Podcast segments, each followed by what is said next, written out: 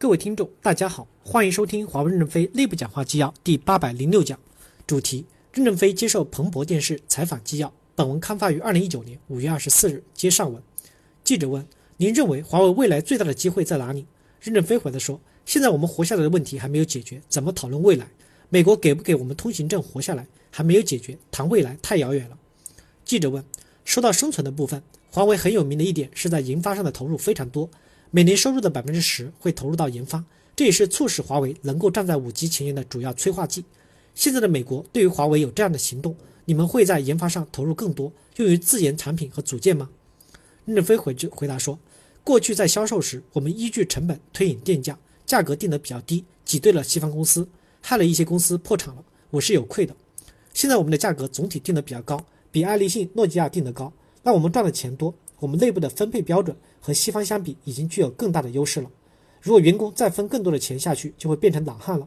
为了让我们的员工不成懒汉，就把更多的钱用在科学研究和未来的投资上，这就是增加土壤肥力。苹果是世界上最伟大的公司，苹果举着一把大伞，价格卖得很贵，下面很多价格便宜的公司可以活下来。我们要向苹果公司学习，伞举得高一点，当然会稍低一些。其实我们也不低，因为还有很多的成低成本的措施。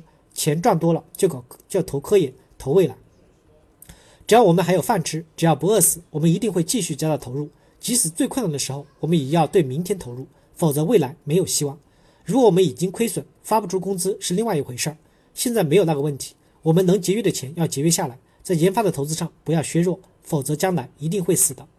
记者问：说起人才获取的问题，因为现在这种局势，很多中国学生被美国拒签，很多的学术人员无法留在美国。对华为来说，是不是潜在的机会，可以去吸引人才加入华为？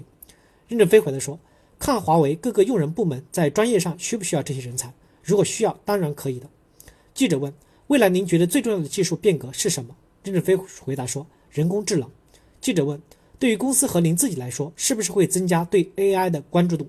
任正非回答说：“现在我们的 AI 芯片、AI 系统在大规模的投入应用，生产线管理体系如果不用 AI。”管理成本很高，就腾不出钱来搞研发。此外，在我们的产品中，人工智能也用的很多。记者问：“您计划在 CEO 的位置上再做多久？”任正非回答说：“我也不知道，过一段时间吧。”记者问：“有继任计划吗？”任正非回答说：“一直有继任计划。继任不是交给个人，而是交给一个群体，群体下面还有群体，一群群的套着这个群体，像电视的反应一样，是一个庞大的继任计划，不是一个人的。不然，万一这个人生病了怎么办？何况我们还是一架烂飞机。”所以继任不是一个人，而是一群人。